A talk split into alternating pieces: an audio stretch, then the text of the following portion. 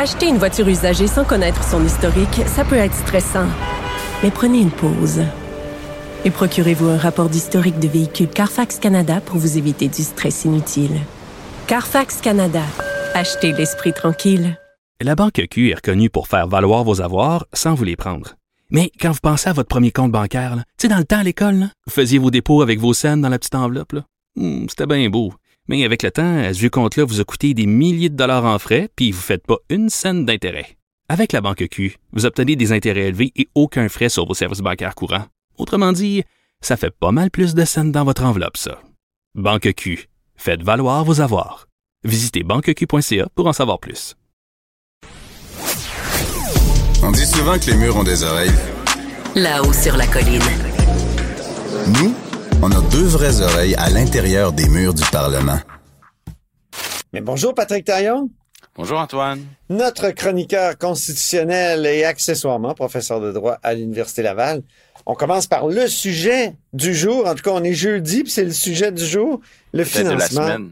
Ouais, c'est ça, le financement des partis politiques. Il y a eu de nombreux, euh, nombreux articles sur euh, le fait que euh, à la coalition Avenir Québec, on a sollicité finalement des 100 dollars en disant, ben c'est peut-être une belle occasion dans un cocktail de parler à un ministre.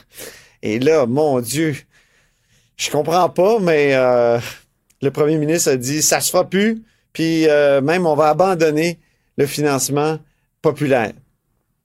Qu'en as-tu pensé, toi, sur le plan constitutionnel? Ça, c'est le moment où on, on- on enregistre. Hein, on ne sait pas les rebondissements de demain. Mais, Mais oui. oui, euh, c'est clair qu'il y a une distinction entre renoncer au financement populaire et l'interdire. Euh, que l'organisation qui s'appelle Coalition Avenir Québec, qui est un parti qui est pas l'État, à la limite, la charte canadienne s'y applique peut-être pas à, la à, à une association euh, qui est un parti politique. Si eux, ils décident de se passer du financement populaire ou financement privé, on sait plus comment le nommer, ben ça, ça leur regarde. Ils sont pas obligés d'en faire. Euh, mais le volet de l'annonce euh, d'aujourd'hui qui voudrait euh, interdire, donc modifier la loi, euh, ben comme c'est souvent le cas, euh, la Constitution va venir, euh, disons, compliquer les choses. Ah. Pourquoi? Euh, ben parce que euh, la liberté d'expression politique, c'est fondamental. Et si je veux exprimer des idées politiques dans la vie, ben il faut que je dépense de l'argent pour les promouvoir. Hein, Eh à oui. moins de...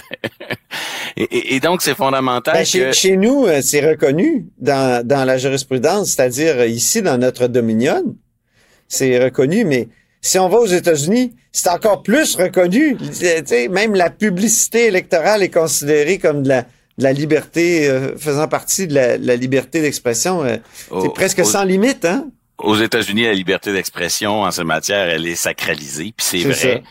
que au Canada, il y a des arrêts comme euh, la contestation de Robert Lippmann dans les années 90 ou Ah celle oui. de Stephen Harper Ah avant oui. qu'il devienne premier ministre. Il avait contesté la loi de Jean Chrétien sur le- la limitation du financement des partis politiques. À la fin de sa carrière, Jean Chrétien avait adopté une loi pour le fédéral qui ressemblait un peu à, à celle de René Lévesque. Et donc, euh, depuis le début, là, de- depuis la grande loi sur le financement des partis politiques du Parti québécois fin des années 70, on le sait qu'à chaque fois qu'on encadre, on joue, on limite la liberté d'expression. Puis bon, ben, les droits, c'est pas absolu. Il y, a- il y a moyen de, de, de, de les encadrer, de les limiter au nom d'un objectif d'intérêt public. Et jusqu'à présent, la jurisprudence canadienne a été plutôt ouverte à la chose. Dans l'affaire Harper, dans l'affaire Edlindman et dans d'autres, on nous dit, écoutez, vous poursuivez un objectif valable, limitez l'influence de l'argent en politique. À travers ça, vous développez au fond, puis là, on voit que il y a du nationalisme canadien dans la jurisprudence de la Cour suprême. Elle parle d'un, d'un modèle de système électoral égalitaire, plus égalitaire qu'aux États-Unis, comme si on veut euh, on veut bomber le torse puis dire ben nous on, on fait pas comme les Américains. Donc la jurisprudence a été flexible euh, jusqu'à présent sur le 100 dollars parce qu'au Québec on a baissé de 3000 à 1000 dollars et ensuite on l'a réduit à nouveau à 100 dollars. Ouais. Et, euh, et ni le, le 1000 dollars de Jean-Marc Fournier, ni le 100 dollars de Bernard Drinville, à l'époque ministre de, de, Pauline Marois, ni un ni l'autre s'est rendu dans une contestation jusqu'en Cour suprême. Il y a eu un dossier sur le 100 dollars en première instance et ça n'a pas été porté en appel et pour le moment, le 100 dollars tient. Mhm. J'espère qu'il va tenir, j'y crois, mais on faut être conscient. Tu dis qu'il tient, qu'est-ce qui pourrait être euh, il pourrait il pourrait être contesté, on pourrait dire 100 dollars c'est pas assez pour pour respecter la liberté d'expression? ben, L'atteinte à la liberté d'expression, elle est déjà euh, elle est déjà reconnue là à 3000, on disait déjà qu'il y avait une atteinte. Mhm. Mais on, à chaque fois on dit l'atteinte poursuit un objectif raisonnable par des moyens proportionnés et donc, ça, passe le test, c'est justifié. Puis ça, c'est bien correct, il n'y a pas de problème. Et là, la question qui se pose, c'est que si, comme le suggère M. Legault, on interdit, est-ce qu'on va être encore, encore capable de le justifier devant le tribunal, de dire, est-ce qu'il n'y a pas une différence entre limiter puis interdire? Mm-hmm. Et moi, je pense que limiter, le Québec a toujours réussi à défendre ces lois qui limitaient, mm-hmm. mais si on fait le pas qui consiste à interdire, ah, là, il va falloir se présenter avec un bien meilleur argumentaire. C'est ce qu'a évoqué euh, le premier ministre aujourd'hui, que, que ce soit interdit. Mais par exemple, quand on a réduit de, de 3 000 à 1000 dollars, puis de 1000 dollars à 100 dollars, il a fallu raffiner un peu notre, notre façon de défendre l'objectif de la loi. Au départ, l'objectif, c'est limiter l'influence de l'argent en politique. Mm. Peut-être qu'à 1000 dollars, on a assez limité l'influence de l'argent politique. Pourquoi aller à 100 dollars? Alors là, il a fallu que l'État dise oui, oui, mais là, on a un nouvel objectif, on a un nouveau problème à régler, c'est celui des prête-noms. Ah oui. Puis à 100 dollars, ça vaut pas la peine de faire des prête-noms. Mais à 3000, oui, parce que si j'ai 10 prête-noms, j'ai ça, ça vaut le coup, j'ai une mm. somme euh, donc, on, on comprend qu'à chaque fois que l'État donne un tour de vis sur la liberté d'expression, au nom d'un objectif valable, il faut qu'il soit capable de définir son objectif mmh. devant le tribunal. Et donc là, en disant on interdit, là on sait c'est quoi le moyen. Le moyen, c'est plus de financement euh, populaire. Mais là, il faut être capable d'avoir un objectif à la hauteur du moyen choisi. Exemple, si l'objectif, ça reste limiter l'influence de l'argent politique, on va dire, ben, vous voulez limiter, vous n'avez pas besoin d'interdire. Un montant, un petit montant, ça, ça limite l'influence sans l'exclure complètement. Ben Alors, comment verbaliser un objectif à la hauteur de cela? Et à la limite, si c'est juste parce que euh, on a de la misère à développer une pratique exemplaire du financement, mais il y a, ah, des solutions de rechange. Moi, je dirais, on a de la misère à gérer les perceptions chez, euh, ben oui. les caquistes. Ouais. Et là, là-dessus, on est dans un dans une semaine un peu bizarre où tout le monde a respecté la loi. Oui, il y a eu des maladresses, une médiocrité éthique, peut-être une façon de de de de, de, d'écrire hein, des courriels, de présenter les choses qui est maladroite. Mais il y a pas de, il y a, rien d'illégal et donc à, la limite il y a peut-être moyen de de, de de développer de meilleures pratiques. Mais avant de limiter une liberté fondamentale, il faut avoir un objectif à la hauteur de cela. Je dis pas qu'ils le trouveront pas. Puis moi, je suis de ceux qui pensent qu'en matière de charte, il faut reconnaître à l'État une capacité de d'arriver avec des, des objectifs d'intérêt public. C'est juste que là, je le vois pas aujourd'hui. Je suis pas capable de définir un objectif à la hauteur de ce qu'on s'apprête à, interdire.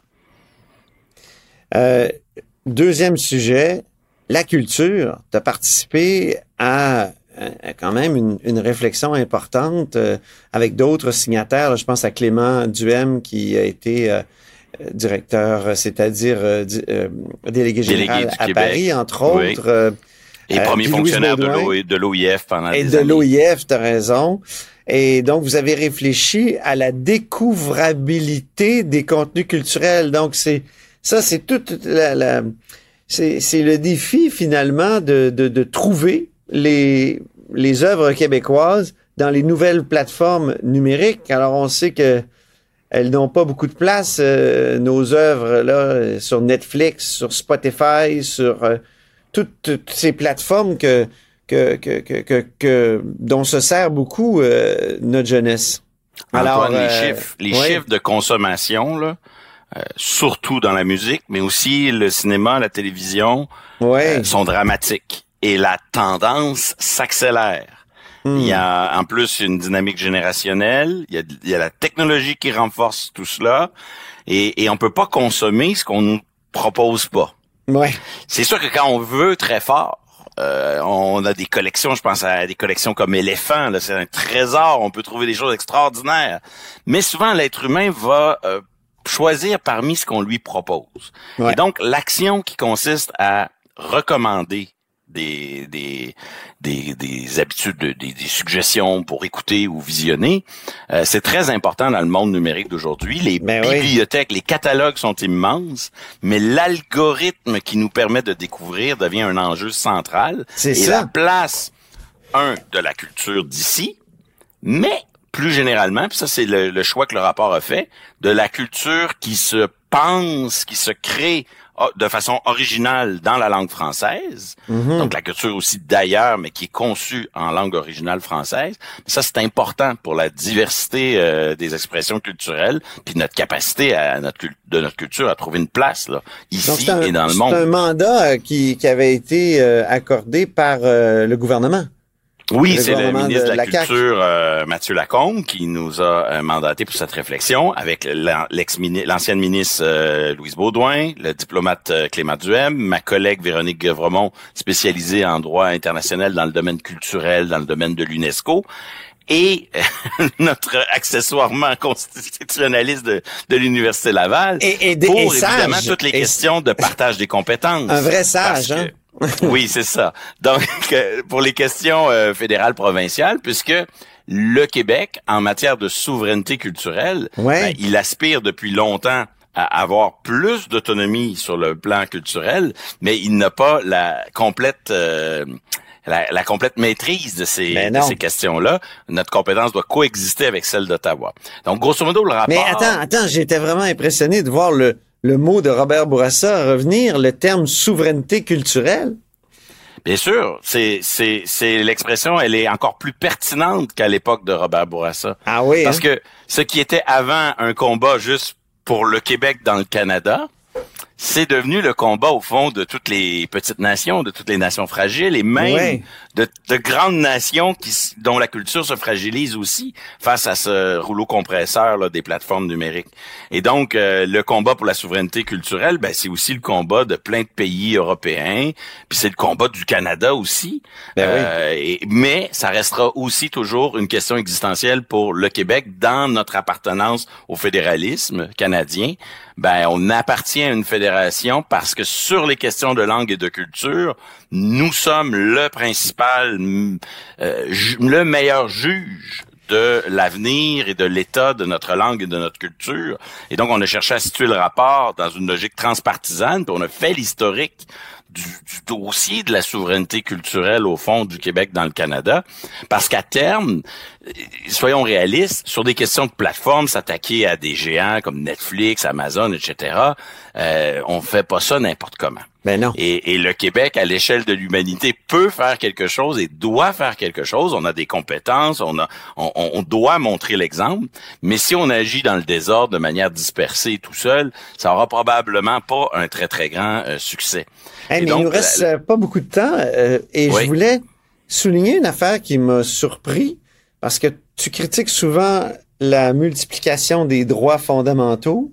Puis, ce rapport propose justement une espèce de nouveau droit à la découvrabilité de, de, de la culture québécoise. Oui, on propose même d'amender la charte québécoise. Ben oui. Puis il y a plusieurs raisons qui vont dans cette direction-là. D'abord parce que c'est un fil conducteur. Si on veut agir sur la scène internationale, c'est parce qu'il y a une logique de droit culturel à l'international qui, qui s'inscrit dans cette logique-là.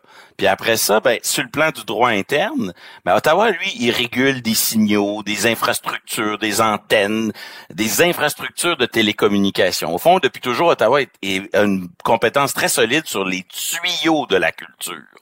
Mais nous, on a une compétence sur le contenu, les bibliothèques, les librairies, les clubs vidéo, mais aussi une compétence sur tout le droit commun. Puis la définition des droits fondamentaux, c'est une façon d'asseoir la compétence du Québec qui est aussi adaptée à notre époque. Parce que les plateformes, là, on va pas légiférer sur le Minitel, Antoine. Là. Non. C'est-à-dire, on va pas euh, légiférer sur des, des moments technologiques. Il nous faut une loi qui va durer dans le temps.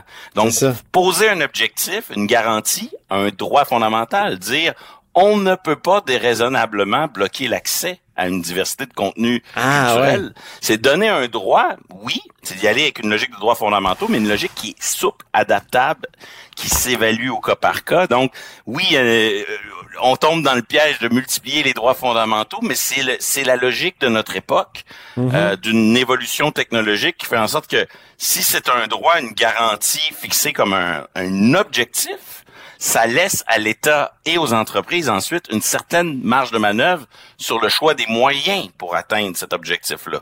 Fait que les droits fondamentaux ont cet avantage-là. Puis ça permet au Québec, par rapport à sa charte, qui a toujours été dans le texte du moins différente de celle de la charte canadienne, malheureusement trop souvent interprétée de la même manière que la charte canadienne, mais ça permet d'accentuer que cette charte-là, c'est notre modèle à nous et nous on tient à y mettre des droits culturels, tout comme euh, on y a mis le droit de vivre en français euh, à l'article 3.1 à la suite de la nouvelle euh, charte de la langue française. Ben, merci beaucoup, cher Patrick. C'est moi qui te remercie. Tu es notre chroniqueur constitutionnel et accessoirement professeur de droit à l'Université Laval. Puis je pourrais ajouter aussi sage. oui, en effet sur plusieurs sujets. Là-haut sur la colline. Disponible aussi en balado sur l'application et le site cube.ca. Radio, télé, balado, vidéo. Cube, un média pas comme les autres.